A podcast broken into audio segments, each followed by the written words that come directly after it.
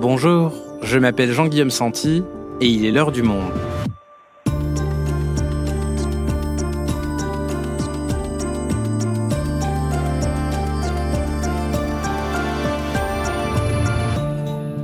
Aujourd'hui, alors qu'a sonné l'heure de la rentrée pour les quelques 6 millions et demi d'écoliers français du premier degré, nous allons nous intéresser dans cet épisode aux enfants, enfin, plus particulièrement à leurs parents.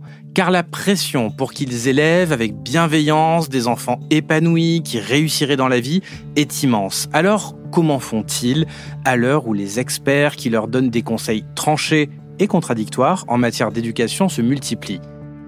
Clara Georges écrit sur les questions de parentalité au monde. Elle a coécrit une série d'articles sur le sujet pour comprendre comment les parents d'aujourd'hui s'en sortent au milieu de toutes ces injonctions.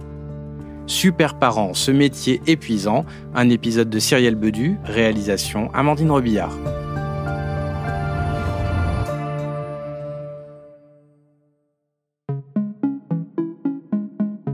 Jeudi 20 avril 2023, la psychologue pour enfants et adolescents Caroline Goldman est l'invitée de la matinale de France Inter. Je souscris pleinement à l'éducation positive telle qu'elle a été théorisée au départ dans le monde anglo-saxon. Le problème, ça a été sa traduction par des... Euh, des spécialistes autoproclamés en France qui ont renié toute la dimension euh, punitive.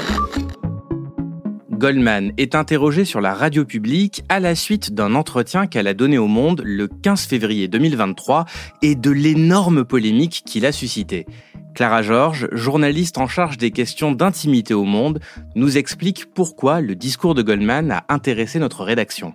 On était intéressé par son discours parce que ce qu'elle propose, ça va à rebours de tout ce qu'on entend sur l'éducation depuis une bonne dizaine, voire quinzaine d'années en matière d'éducation en France.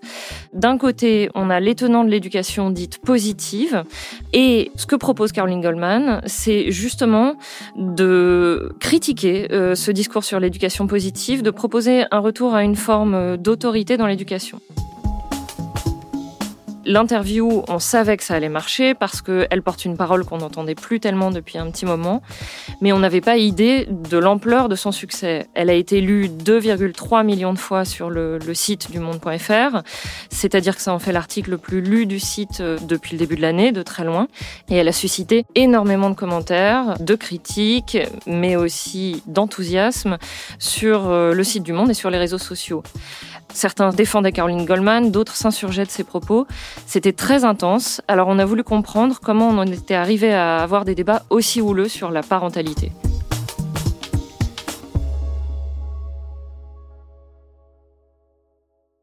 Clara, on va essayer de comprendre avec toi pourquoi ce sujet de la parentalité fait l'objet de réactions si épidermiques aujourd'hui. On vient d'évoquer la tempête autour de l'interview de Caroline Goldman. Alors, est-ce que tu peux déjà nous préciser qui c'est exactement? Caroline Goldman, c'est une psychologue clinicienne euh, qui est spécialiste de l'enfant et de l'adolescent.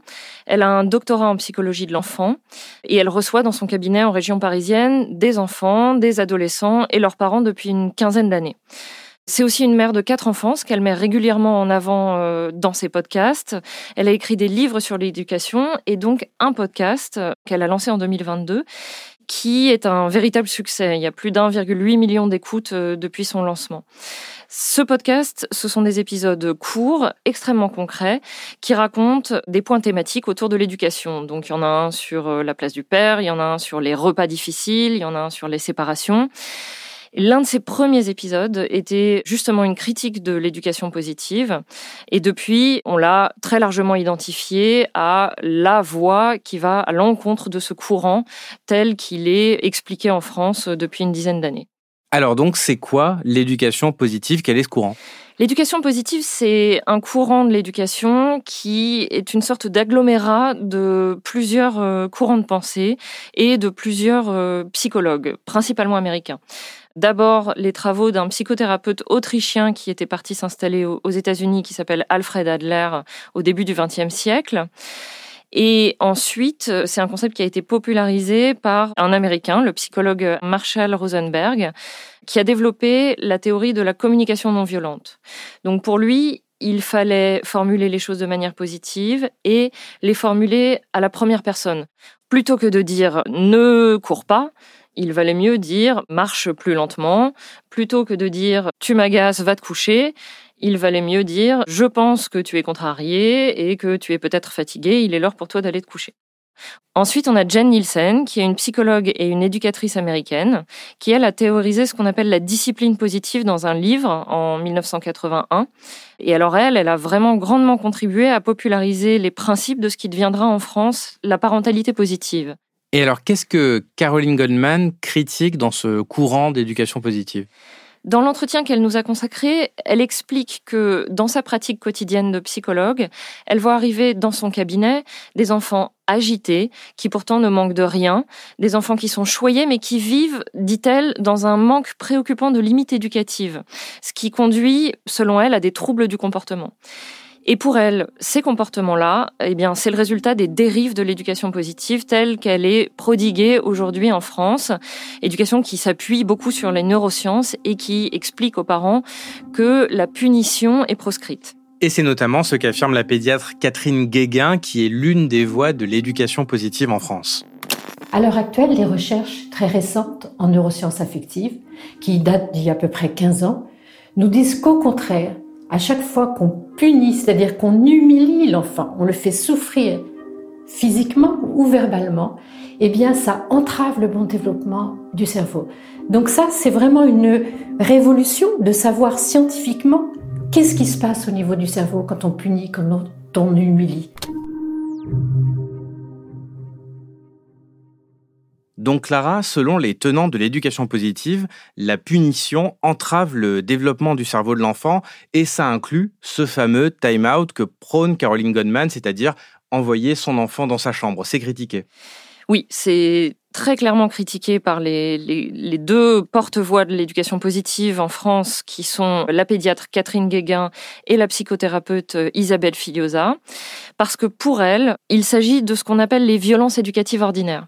C'est-à-dire que, en fait, chaque forme de contrainte, chaque forme de punition est dommageable à l'enfant et à son développement.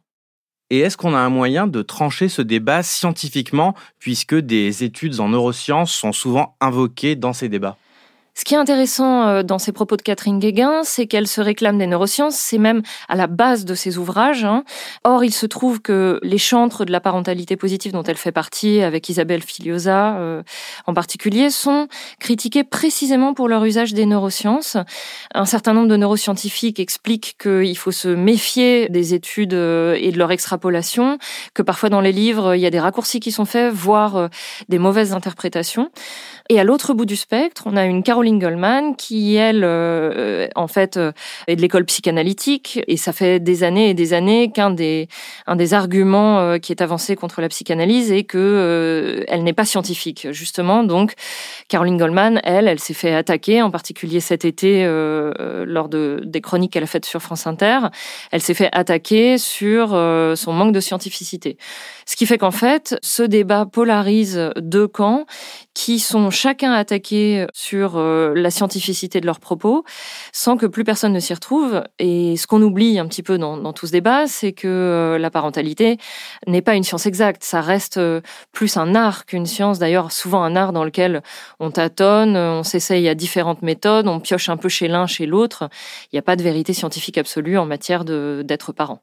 Et ces deux écoles s'affrontent aujourd'hui par euh, livres et podcasts interposés, c'est ça? Il y a énormément de livres et certains de ces livres sont des très gros succès. Je pense par exemple au livre d'Isabelle Filiosa qui ne quitte pas les, meilleures ventes. Son best-seller J'ai tout essayé, qui est sorti en 2011, s'est vendu à près de 400 000 exemplaires et il a été traduit en 14 langues.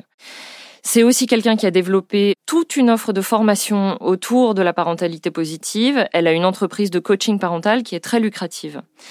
Et du côté de Catherine euh, Guéguin et de Caroline Goldman, les ventes de livres sont aussi très importantes, ainsi qu'un écho médiatique euh, très fort. Donc on peut véritablement parler d'une guerre marketing et chaque camp de parents représente un marché. Après une courte pause, nous nous demanderons depuis quand ce sujet polarise à ce point et comment les évolutions de la société ont changé nos façons d'éduquer nos enfants. A tout de suite.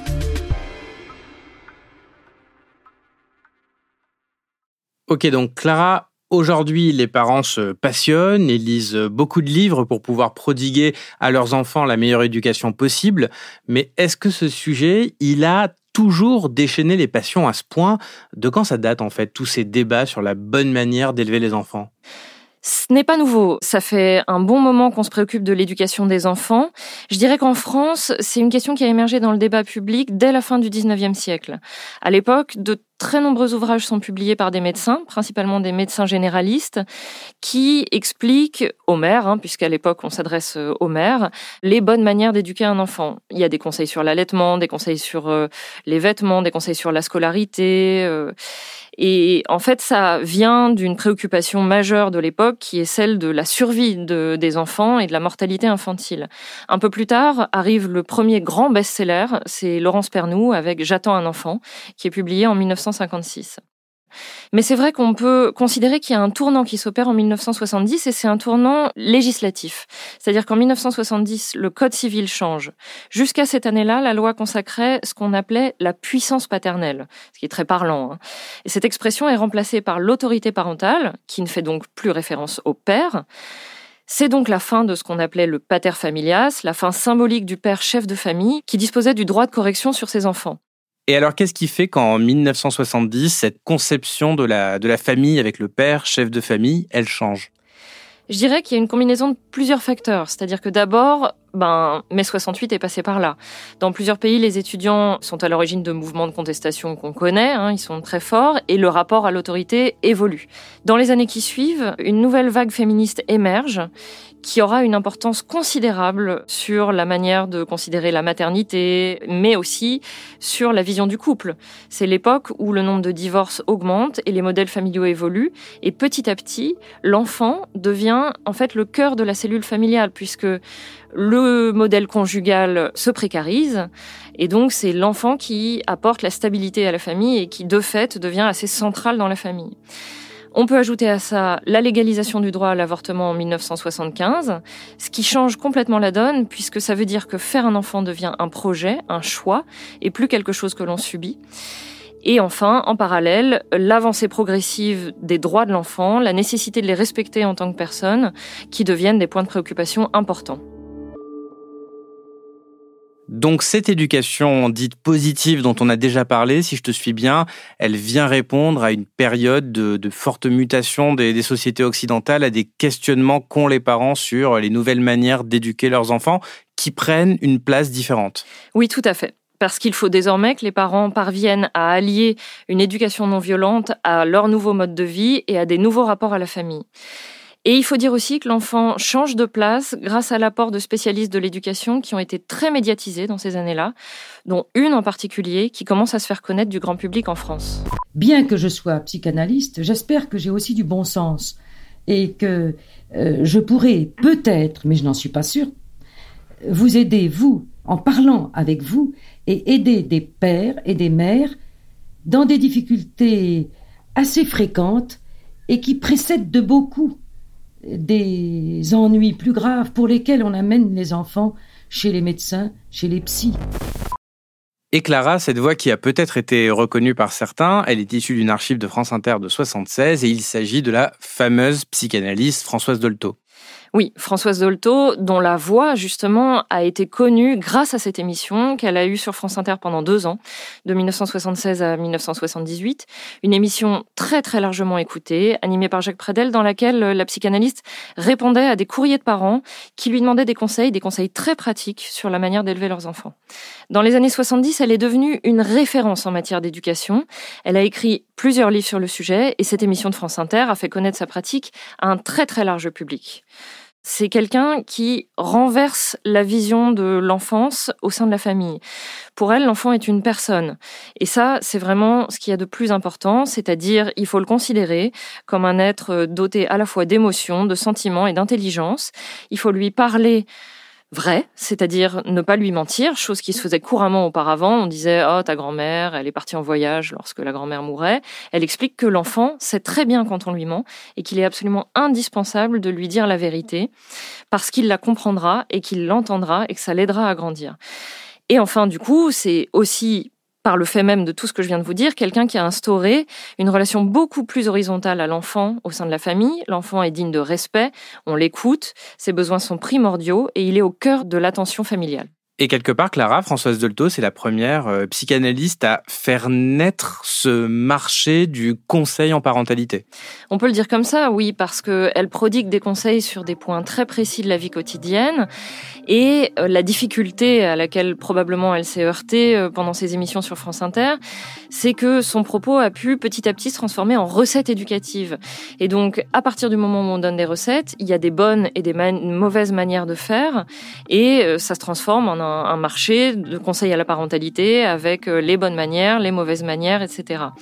Petit à petit, un certain nombre de gens dans le milieu de la petite enfance critiquent l'héritage de Dolto. Donc c'est pas de son vivant, mais c'est plutôt dans les années qui suivent. Certaines voix l'accusent de favoriser l'émergence d'un enfant roi, de culpabiliser les parents aussi euh, en leur expliquant qu'ils doivent être dévoués corps et âme à leurs enfants. Par exemple, on voit dans les années 80 émerger la parole du pédiatre Aldo Nauri, qui lui, clairement s'inscrit un peu en faux avec l'héritage de Dolto, en insistant sur le fait que l'autorité doit être établie dans la famille, que le chef de famille, eh ben, malgré tout, ça reste le père, et qui plaide pour une relation très verticale entre le parent et l'enfant. Je dis, si vous voulez que votre enfant soit un démocrate plus tard, soyez fasciste avec lui. Parce que si vous êtes démocrate avec lui, il deviendra fasciste. Vous donnez un ordre, c'est un ordre, et un point, c'est tout. Donc en réalité, tous ces clashs de spécialistes de l'éducation ne sont pas nouveaux.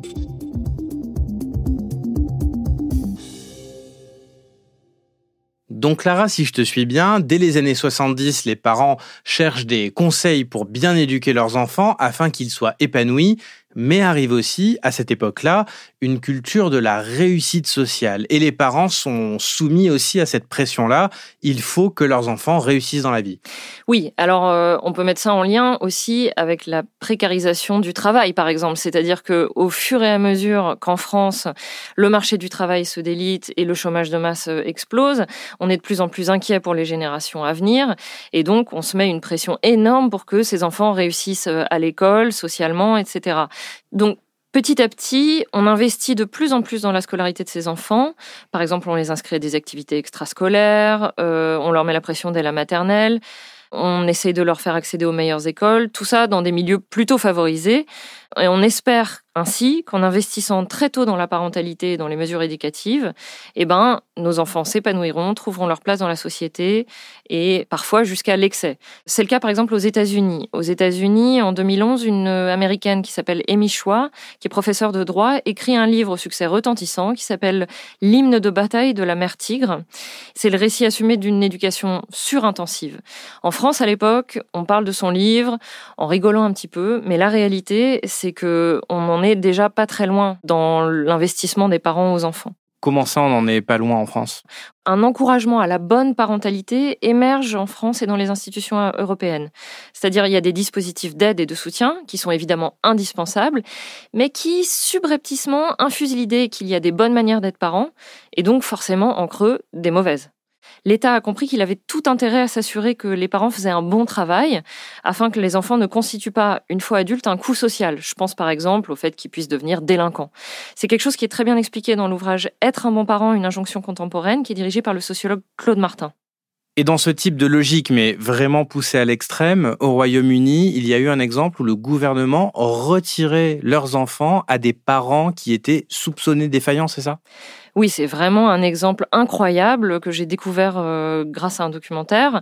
En 89, Margaret Thatcher fait voter euh, une loi qui s'appelle le Children Act.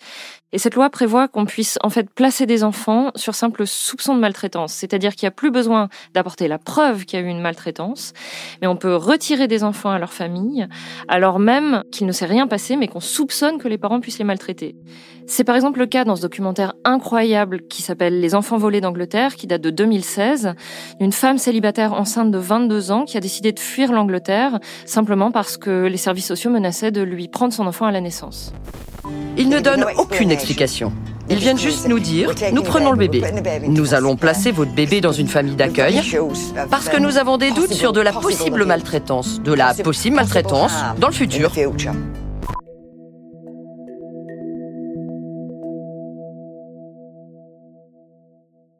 Clara, les mères à qui on enlève des enfants dans ce documentaire, elles sont plutôt pauvres. Est-ce que finalement, tous ces débats ne sont pas un, luxe de classe sociale aisée qui cherche à ce que leurs enfants le restent et que quand on est pauvre, euh, l'éducation positive, tout ça, c'est forcément plus compliqué à appliquer?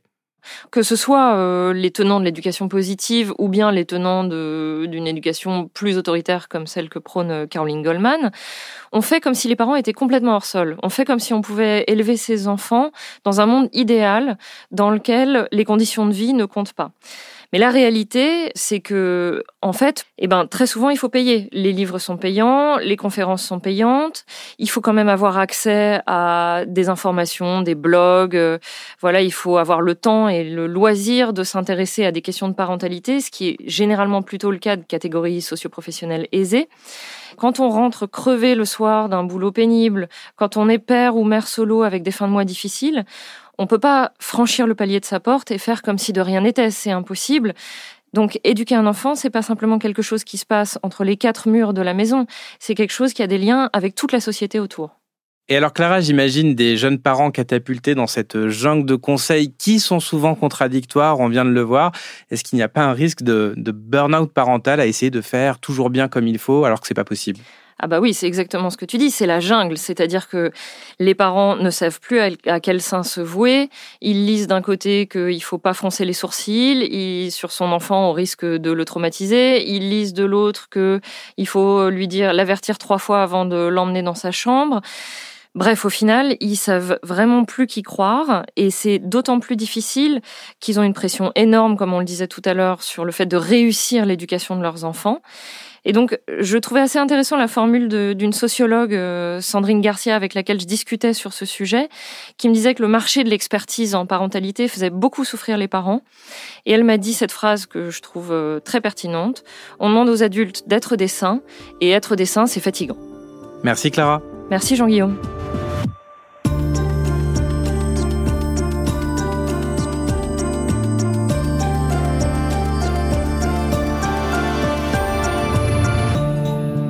Avant de nous quitter, je vous renvoie vers notre nouvelle newsletter pour en savoir plus sur les questions de parentalité.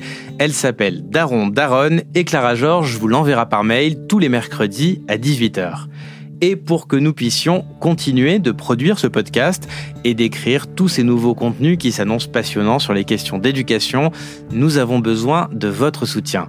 Cliquez sur le lien dans la description de cet épisode pour consulter nos offres d'abonnement qui vous donneront accès à l'ensemble de nos contenus. Et si vous aimez l'heure du monde, n'hésitez bien sûr pas à nous suivre sur votre application de podcast préférée. À bientôt.